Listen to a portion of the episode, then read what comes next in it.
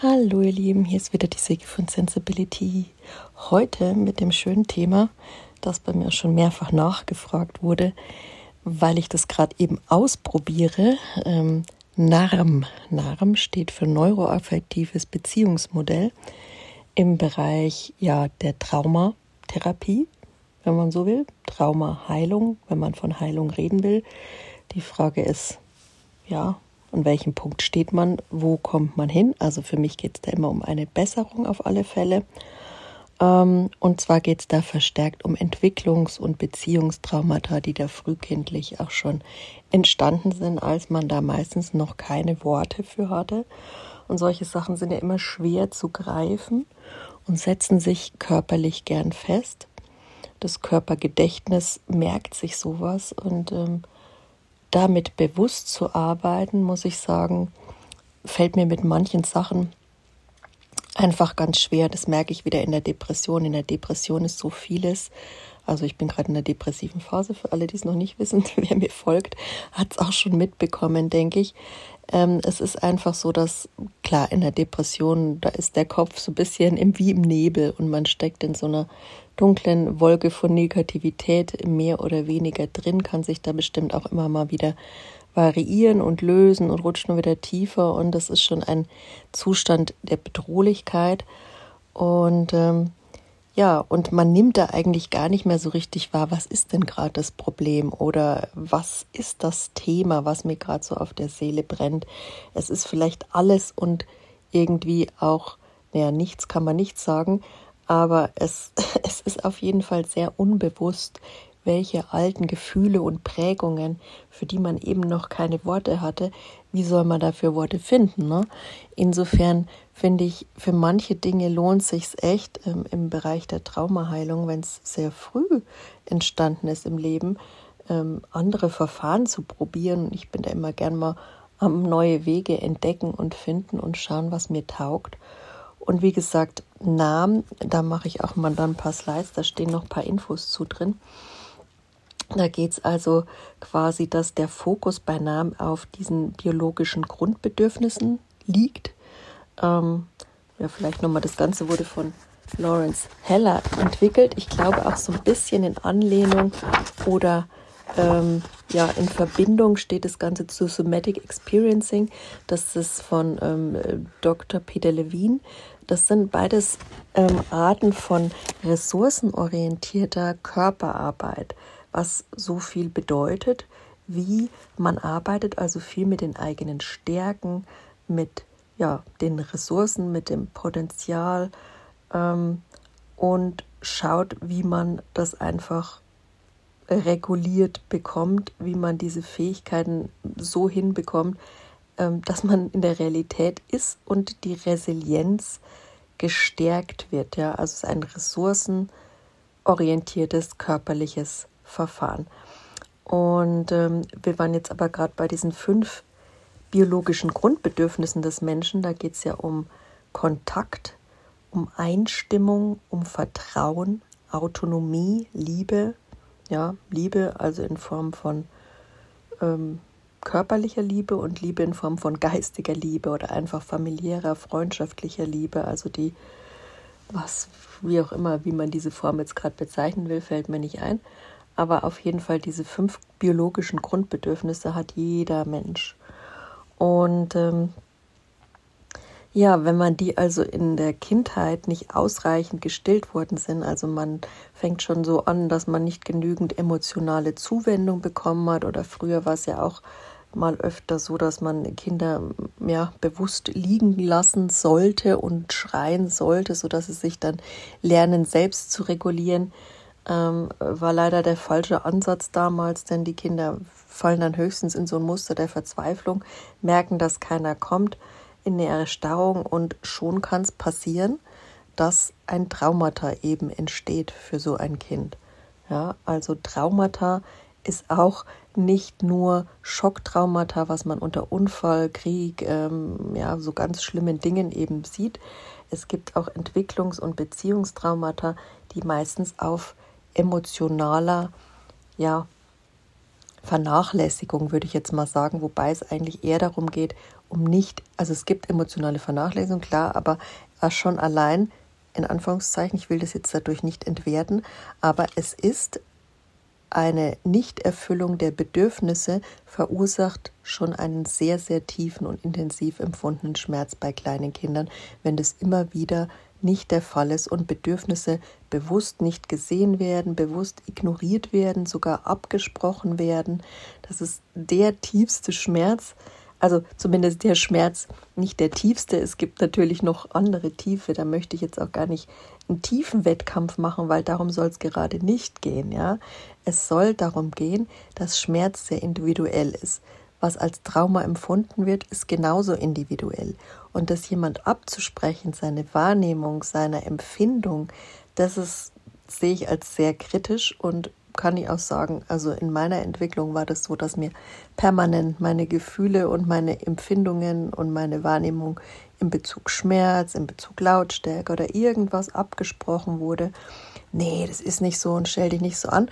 Ja, und wenn das alles sich kumuliert, dann könnte sowas dazu führen, dass man seinem Körper nicht mehr vertraut, dass man seiner Wahrnehmung nicht mehr vertraut, dass das Identitätsgefühl, wer bin ich denn da überhaupt, verzerrt wird, dadurch, ja, in Anführungszeichen, das Selbstwertgefühl auch leidet. Ja, und man einfach immer einen lauten inneren Kritiker hat und immer sich dadurch mit Selbstzweifeln und Selbstverurteilung, weil man sich ja gar nicht auf sein Selbst, das man so gar nicht richtig entwickeln konnte, wahrnehmen kann, ähm, nicht darauf ja, vertrauen mehr kann. Und da setzt Nahen eben an und versucht, das Ganze aufzulösen durch Körperarbeit, damit man wieder in eine Beziehungsfähigkeit mit sich selbst findet, so zu sich zurückkommt und sich Halt und Sicherheit geben lernt. Das ist, finde ich, gerade das Wichtigste, weil, und das ist auch meiner Meinung nach der, ja, der Kern einer Depression. Man verliert den Halt und die Sicherheit in sein Leben, in sich, sieht da drin auch keinen Sinn mehr. Und da ist Nahen, finde ich auch gerade, ich bin jetzt, würde mal sagen, so in einer mittelschweren Episode, ich habe jetzt zwar noch keine Diagnostik, weil ich gerade keinen Therapeuten habe, aber ich würde mal sagen, ich funktioniere noch so ein bisschen. Ähm, das kann man natürlich auch immer nie vergleichen. Mal besser, mal schlechter. Aber ich habe mir natürlich auch überlegt, ist es jetzt zu viel für mich, ja, jetzt da reinzugehen oder in welcher Phase quasi ähm, der Stabilisierung der eigenen Stabilität und des eigenen Seins und Identitätsgefühl brauche ich denn überhaupt, um mir diese Form der Therapie zuzumuten oder meinem System die angedeihen zu lassen. Das war für mich so die Frage. Ähm, fand ich auch sehr schön, dass meine Therapeutin, also man muss da wirklich jemand finden, der wirklich zu einem passt, der da auch ein Gefühl für hat und mit dem man auch irgendwo klickt, ja, weil sonst kann das Ganze auch irgendwie schnell in die Hose gehen, finde zum Beispiel ich.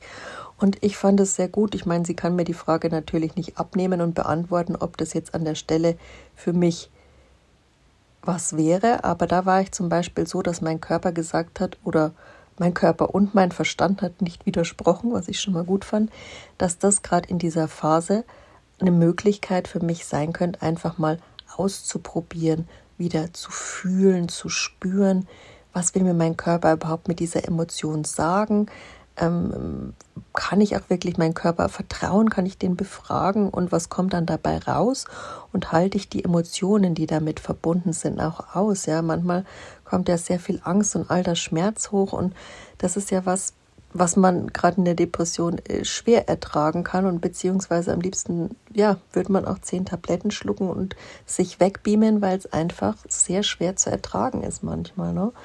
Und ich wollte mir da einfach nichts über die Maßen zumuten und da irgendwo reinrutschen und dann wieder so, keine Ahnung, zu viel Emotionen da nicht rauskommen, eine Retraumatisierung. Aber ich habe Nahen kennengelernt, vor allen Dingen auch durch die gute Therapeutin, die ich habe. Und da müsste einfach ein bisschen schauen, wirklich als ressourcenorientiertes Modell. Da geht man nicht zu sehr in dieses Gefühl rein, so dass die Gefahr besteht, dass man in das Trauma abgleitet, sondern ähm, man geht eher mit den Stärken in Verbindung und mit den Fähigkeiten und, und setzt sie dann diesem Gefühl mal gegenüber. Man versucht sich da schon auf das Positive zu konzentrieren und vor allen Dingen, was ich ganz wichtig finde, dass das Gegenüber da die Regulation für euch übernimmt. Das hat sie mir auch ganz klar gesagt und das ist auch bei Nahen so, ähm, dass der Therapeut quasi die Co-Regulierung übernimmt. Also das, was eigentlich Eltern ja für ein Kind machen, das über die eigene Identität was lernt, das lernt sich auszudrücken, ne? das lernt, wer ist es, was kann es, was kann es nicht, wo will es hin im Leben. Und genauso funktioniert das eigentlich, dass sie als Co-Regulatorin einem dem Halt bieten, der Therapeut, um da reinzugehen oder daran zu gehen an die Emotionen, aber nicht unbedingt tief rein, sondern eher von, aha, okay, das sagt mir mein Körper damit, das ist diese Emotion. Ich bringe dann noch ein Beispiel. Ich gehe heute mal meinen heutigen nahen Termin mit euch durch. Also keine Angst, es wird noch ein bisschen praktikabler, aber fürs Erste mal so viel, dass er einfach dabei unterstützt, diesen Halt wieder in sich zu finden, die Emotionen auszuhalten und dass man einfach in diesem Kontext sich so langsam annähert und sieht, wie, wie tief will denn der Körper überhaupt rein. Das geht ja immer um die Frage und das finde ich so spannend bei Nahen, ähm, dass es nicht so ist, dass man, ja, wie soll ich sagen, dass man äh, so zu einer klassischen Gesprächstherapie hingeht und sagt, so heute steht das Thema im Vordergrund, sondern man weiß vielleicht schon ein bisschen, was einen belastet, aber hat jetzt noch keine konkrete Thema im Blick. Und ähm, es geht da vor allen Dingen um, was ist gerade in einem los? Wie fühlt der Körper sich gerade? Ja, und dann spürt man einfach mal in den Körper rein. So beginnt meistens eine Sitzung. Ich fange meistens auch erstmal vom Verstand her quatschen an und dann meint sie erstmal wieder, hm, naja, schau mal, was sagt denn der Körper dazu? Und dann gucken wir mal, was der Körper eigentlich gerade sagt und was da für Gefühle sind. Und gerade in der Depression ist da immer so, ein, ja, so eine Beklommenheit, so eine Bedrohlichkeit und so eine Angst. Und da war eben heute so gerade wieder das äh, Thema, was, was will mir das sagen? Und ähm, ja, warum geht es eigentlich auch so um Selbstvertrauen gerade? Also es war dann mehr das Thema der eigene Wert und Selbstvertrauen. Und das fand ich ganz spannend. Da habe ich ja vor kurzem einen Post gemacht. Ich habe auch echt dieses Gefühl und hat sie mir auch wieder bestätigt. Und das ist, Nahen ist ja auch so ein ganzheitliches Konzept, in dem man sich nicht unbedingt auf Diagnostik oder Diagnosen beruft. Ja. Also sie sagt, Diagnosen für sie sind alles so dysfunktional entwickelte Anteile. Also da hat man zum Beispiel ein paar Wunden, dann hat man die Kompensationsstrategie entwickelt und äh, dadurch hat man vielleicht weniger Merkfähigkeit dann oder dadurch hat man Perfektionismus.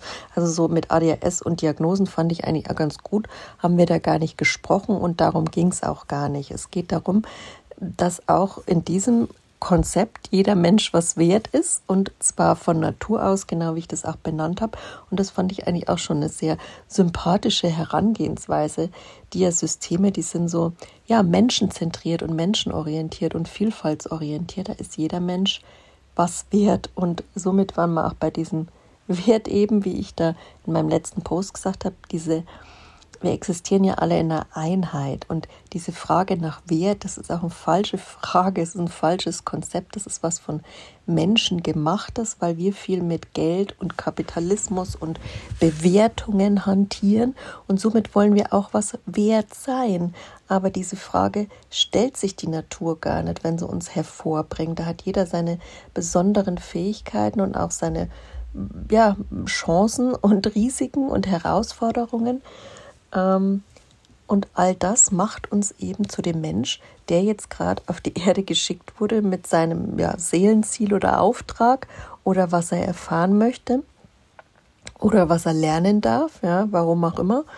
Ähm, bringt uns auch nichts darüber, den Kopf zu zerbrechen. Aber so sieht es nahen und so fand ich das eben auch ganz gut heute, weil wir dann gesagt haben, ja, den Thema Selbstwert. Also Selbstwert, das fand ich, hat sie mir auch mal wirklich präsent gemacht. Also, dass das so ist, weiß ich, dass es das per se ja gar nicht um den Wert geht, dass es die falsche Frage ist, wie gesagt. Aber auch dass der Selbstwert und das Selbstwertgefühl nochmal was vollkommen getrenntes sind eigentlich. Ähm, okay, wenn wir sagen, der Selbstwert ist jetzt vielleicht eine Konstante, der ist immer gegeben. Also wenn man denn sagt, es gibt einen, dann ist der auf, immer, auf jeden Fall immer gegeben. Fangen wir es mal so an. Ne? Dann braucht man da eigentlich gar nicht Rätselraten, zweifeln. Jeder von uns hat einen. Ne? In der Einheit ist alles gleich viel wert. Punkt. So. Und das Selbstwertgefühl ist aber differenziert von dem Ganzen zu sehen, weil das variiert den ganzen Tag. Und das fand ich mal schön, das wieder von jemand verdeutlicht zu kriegen, was wir Menschen doch auch alle fühlen. Und aber trotzdem will jeder irgendwie einen stabilen Selbstwert haben und immer auf dem gleichen Niveau, dass er besser mit dem kalkulieren und umgehen kann und leben kann. Aber das ist doch so unreal, das ist doch so utopisch. Es passiert uns in jeder Minute irgendwas. Wir fühlen was, unser Körper nimmt was wahr, nimmt was auf, verarbeitet Reize, die Emotionen in uns auslösen auslösen und die beeinflussen dann auch das Selbstwertgefühl. Und insofern schwankt es doch auch. Fand ich echt ganz spannend heute, dass mir das mal erst so bewusst ist, dass ich mir da eigentlich äh, keine Probleme mehr draus bauen muss, in Anführungszeichen, dass ich so einen schwankenden oder ich würde immer so im Negativen, habe ich immer gesagt, instabilen Selbstwert. Nee, das ist einfach, und das kann ich euch jetzt auch als Impuls mitgeben, das ist einfach die natürliche Schwankungsbreite des Lebens, ja. Und wenn euch jemand was anderes erzählen will, dann würde ich es mal überprüfen von Körper her, von eurem Körper her, in eurem System her, das wirklich fragen, was sagst du dazu? Wird wahrscheinlich wenn es richtig kalibriert ist, eher zum, ähm, ja, das ist auch nicht so meine Tendenz, meine Meinung, tendieren, ne? weil das ist schwierig. Also es hat keiner einen stabilen Selbstwert. Ne? Das kann es auch gar nicht geben. Und das fand ich schon mal mega entlastend in dieser Sitzung heute. Da muss ich mir danach keine Gedanken mehr drüber machen. Alles gut, Haken hinter, abgehakt. Ja für all die, die immer gern ins Overthinking gehen, äh, zu viel denken. Ist vielleicht für euch auch hilfreich. Und ähm, dann haben wir gesagt, okay, es geht eigentlich gar nicht um den Selbstwert und mit dem Selbstwert konnte mein Körper auch nichts anfangen. Dann haben wir in der nahen Sitzung ebenso gefragt, ja, was ist denn das? Was, was fühlt mein Körper da gerade? Was ist gerade so ein bisschen ängstlich, bedrohlich, was fühlt sich unklar an. Ja, das war so ein, so ein Bauchkribbeln, so ein Spannen auch in der Brust. So, es hat sich angefühlt wie so eine große Unsicherheit, wie so eine große Angst, die so ein bisschen pulsiert, so ein bisschen Hilflosigkeit, also ein Mix von allem.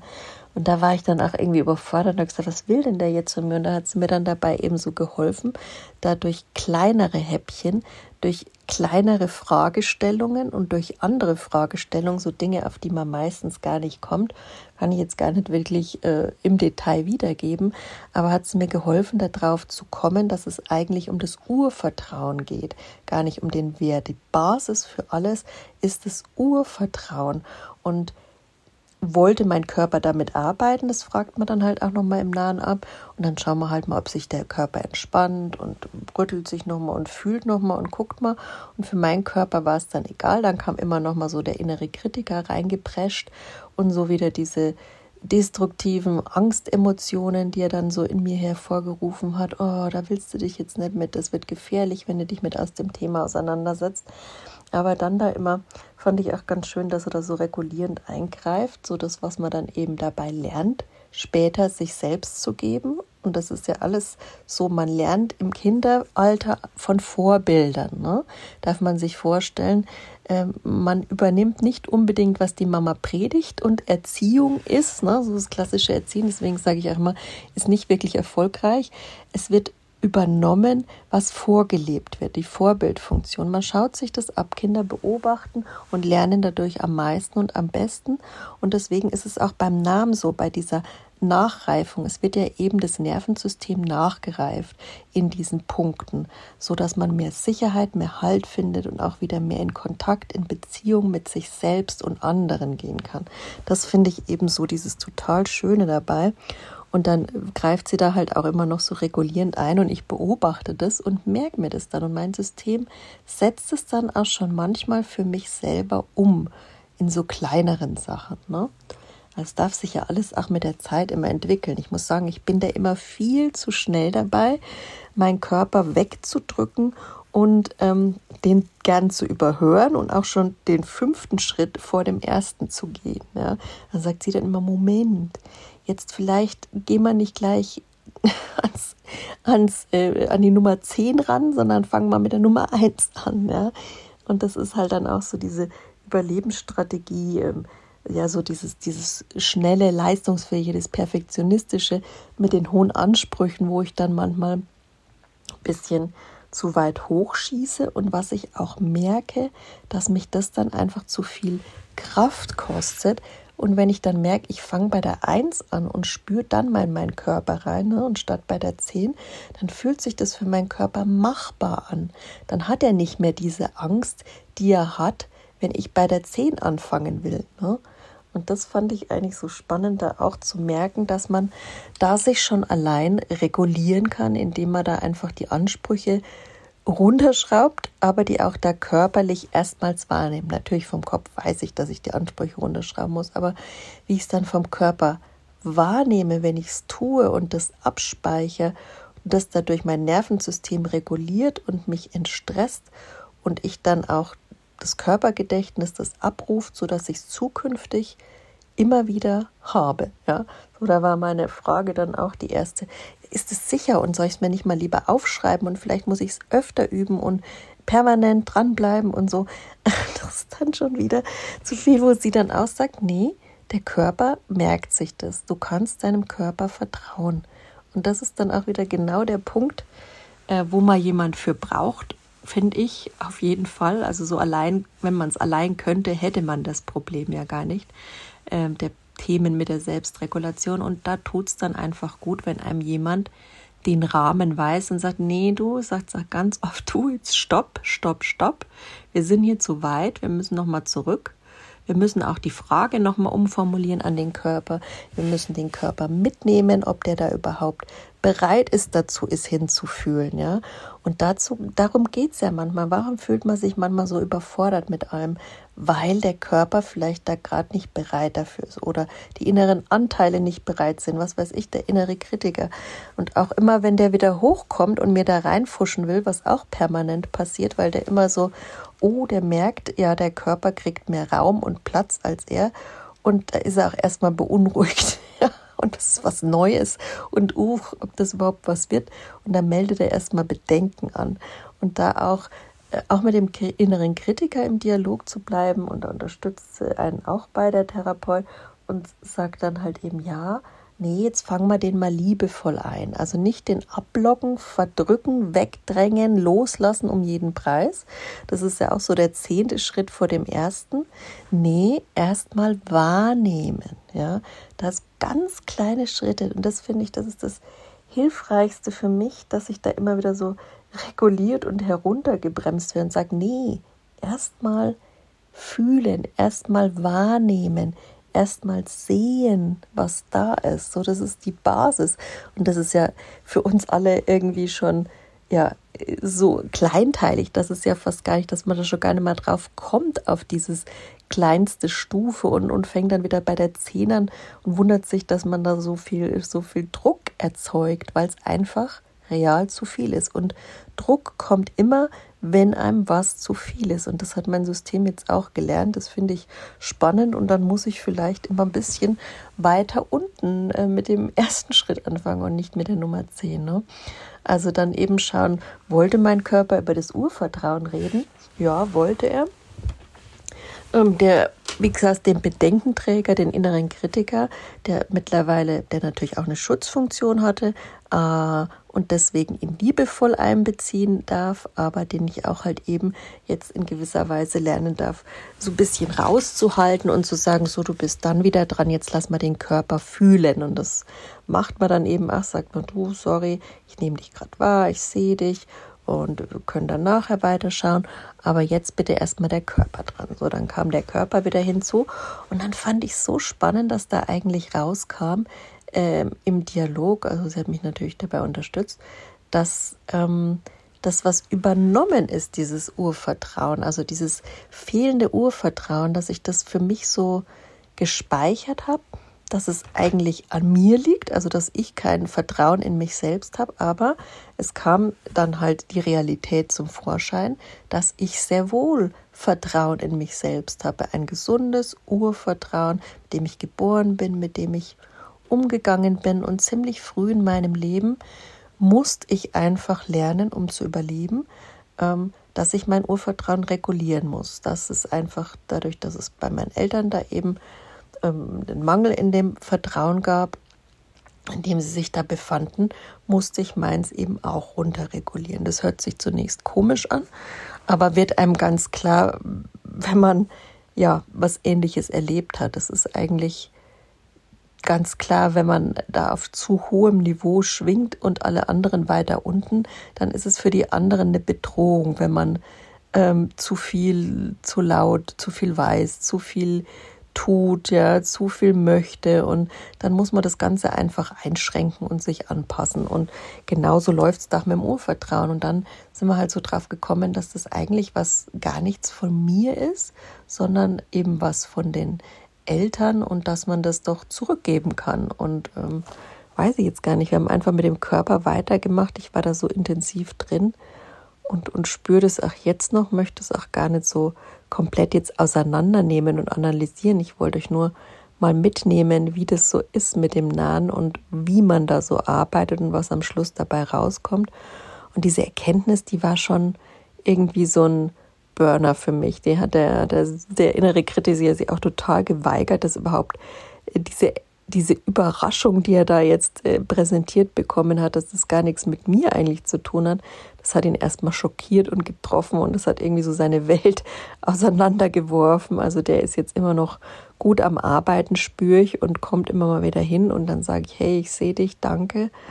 Aber der versucht mir da wieder permanent irgendwie negativ zwischenzufunken. Also Deswegen versuche ich mich gerade ein bisschen zu entspannen nach der Session. Ist auch notwendig. Ich bin echt sehr schlapp dafür, dass es eigentlich ja so oberflächlich, äh, wenn man hinschaut, jetzt keine körperliche Arbeit war, aber diese emotionale Regulationsarbeit fand ich wahnsinnig anstrengend, weil das so meine Kernthemen sind. Ja, das sind so diese wirklichen, äh, ja, da geht es ans Eingemachte. Das sind so die, die grundlegenden untersten Stufen, die da bearbeitet werden in der Problematik und auch gar nicht so mit dem Fokus darauf, dass man jetzt halt so permanent sagt, ja, wir kümmern uns jetzt um deinen Selbstwert, wir kümmern uns in der ganzen Therapie nur um dein Urvertrauen, so wie man das in der anderen Therapie macht, so in Form von Zielen, sondern es wird einfach damit gearbeitet, was sich zeigt und komischerweise sind es bei mir gerade und es zeigt mir, dass ich jetzt schon für mich ein ganzes Stück weitergekommen bin in meiner Entwicklung,